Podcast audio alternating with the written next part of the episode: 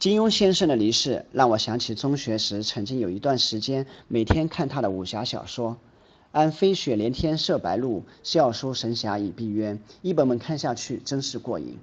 可以说，他给我的学生时代留下了难以忘怀的回忆。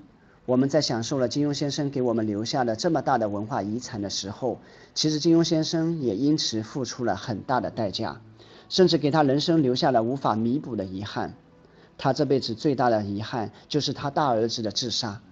他在《鲁豫有约》访谈中回忆起当时儿子要跟我谈心事，我却因为要连载写稿而拒绝了他。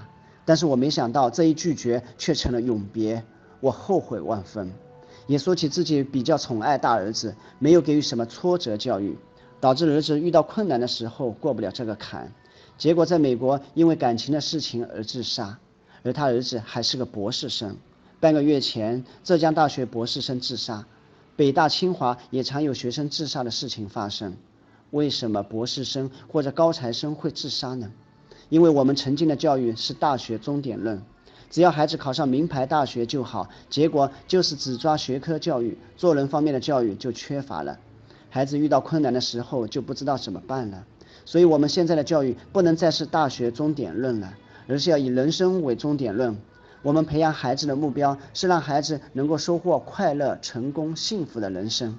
所以，各位爸爸妈妈，你们在培养好孩子学科教育的同时，也要教会孩子做人啊！不要再给自己留下任何遗憾。